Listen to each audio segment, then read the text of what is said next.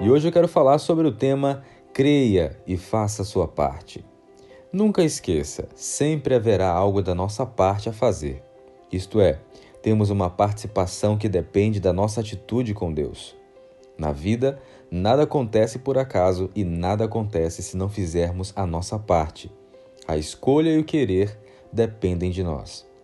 Muitos cruzam os braços perante as dificuldades, outros preferem a rebeldia contra Deus. Mas estas atitudes não nos levam a lugar nenhum.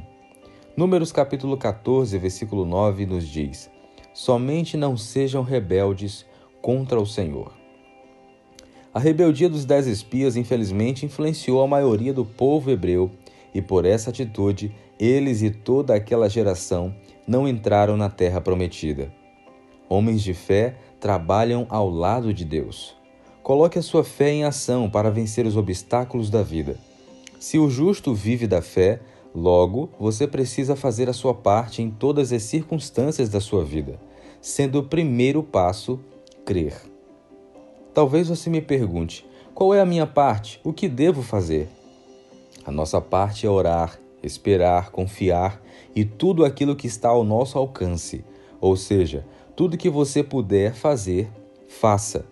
Se os espias tivessem confiado em Deus e nas suas promessas, e se fossem em frente, eles teriam sido abençoados. Meu amigo, minha amiga, faça a sua parte, porque Deus faz a dele e nunca falha.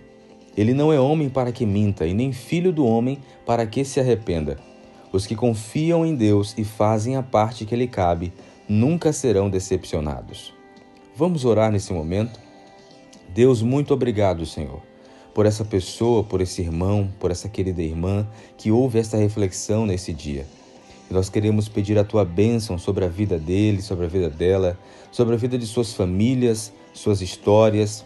E nós pedimos que o Senhor produza fé em seus corações e que, de alguma forma, eles possam ter a sua fé fortalecida, Pai, por tua palavra, por ouvirem a tua palavra, e não somente por ouvirem, mas por praticar a tua palavra. Em nome de Jesus, fortaleça a nossa fé e nos faz avançar. Nos dê o espírito de Josué e Caleb, espírito corajoso, de fé, crendo que o nosso Deus nos dará a terra prometida. Em nome de Jesus.